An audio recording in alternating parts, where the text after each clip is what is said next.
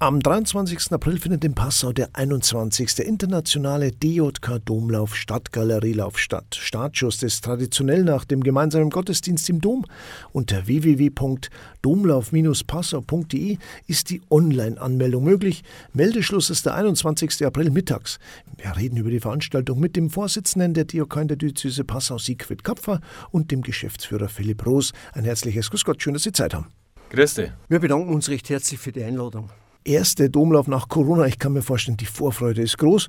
Nicht nur bei den Läuferinnen und Läufern, sondern auch seitens der Veranstalter, oder? Ja, das kann man wirklich sagen. Nach Corona-bedingter Zwangspause, äh, die ja zwar zwei Jahre gedauert hat, aber letztlich drei DOK-Domläufe betroffen hat, freuen wir uns, der ganze DOK-Diözesanverband, dass unser Aushängeschild, unser DOK-Domlauf 2023 erstmals wieder über die Bühne geht.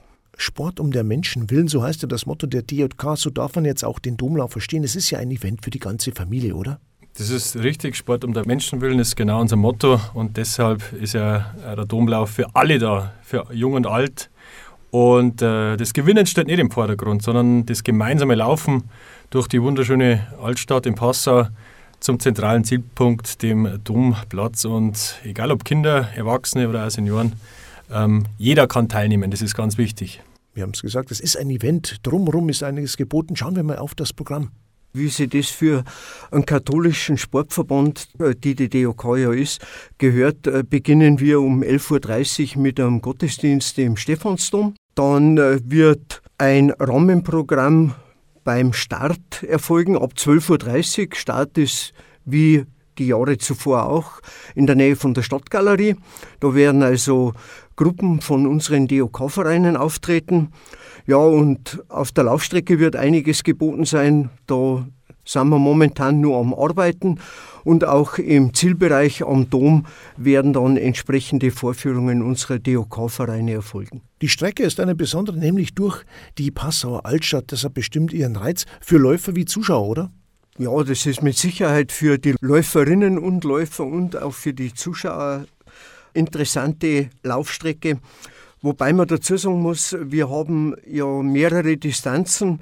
Letztlich laufen wir einmal 1300 Meter für die Schülerklassen, dann 4100 äh, Meter für die älteren Schüler und für die Jugendklassen und dann der Hauptlauf über 7400 Meter.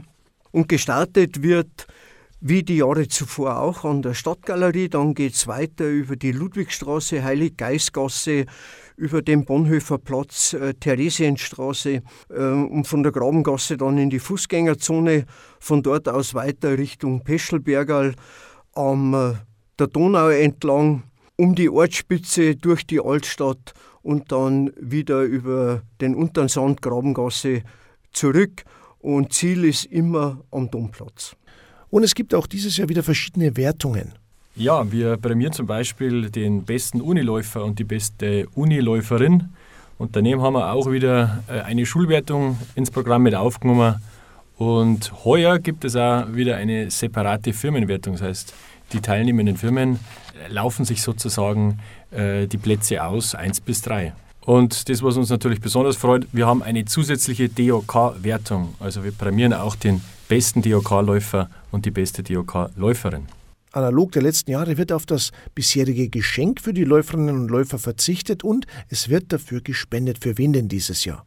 Man muss dazu sagen, wir haben das in der Vor-Corona-Zeit bereits angefangen, dass wir für Organisationen in Passau entsprechend unserem unsere Startgebühren dann spenden und dieses Jahr wird zu gleichen Teilen gespendet, einmal für die Don Bosco Schule in Passau-Grubweg und zum anderen für die Passauer Tafel. Und wir freuen uns, dass wir beide Organisationen mit unseren Startgeldern entsprechend unterstützen können. Eines muss erwähnt werden. Eine Veranstaltung in der Größenordnung wie der Domlauf wäre ohne die vielen Helferinnen und Helfer gar nicht möglich, oder? Eine Veranstaltung wie der DOK Domlauf ist, nachdem wir beide ja hier sind, äh, der Philipp Roos und ich, äh, keine One-Man- oder Two-Man-Veranstaltung, sondern das ist wirklich eine Gemeinschaftsleistung des ganzen DOK-Diözesanverbandes. Wir werden unterstützt von unseren DOK-Vereinen und haben weit über 100 Helfer am Wettkampftag im Einsatz, sonst könnte man so eine Veranstaltung überhaupt nicht stemmen. Und dafür dürfen wir beide uns hier vor Ort auch schon mal für das Engagement und die Unterstützung unserer DOK-Vereine recht herzlich bedanken. Anmeldung ist online bis 21. April möglich. Das ist korrekt. Anmelden kann man sich online unter www.domlauf-passau.de können sich die Läuferinnen und Läufer ab sofort äh, anmelden. Äh, und auf der Homepage gibt es dann auch weitere Infos, wie zum Beispiel auch den Streckenplan und das Streckenschema.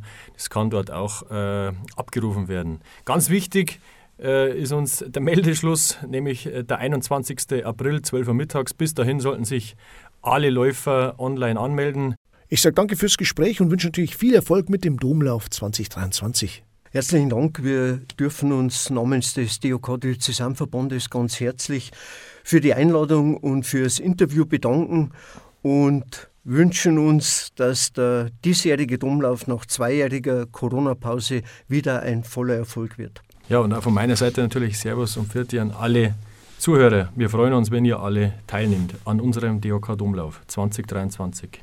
Der Vorsitzende der DJK in der Diözese Passau, Siegfried Kapfer, war das und der Geschäftsführer Philipp Roos. Herzlichen Dank. Am 23. April findet in Passau der 21. internationale DJK Domlauf Stadtgalerielauf statt. Unter www.domlauf-passau.de kann man sich online anmelden. Meldeschluss ist der 21. April.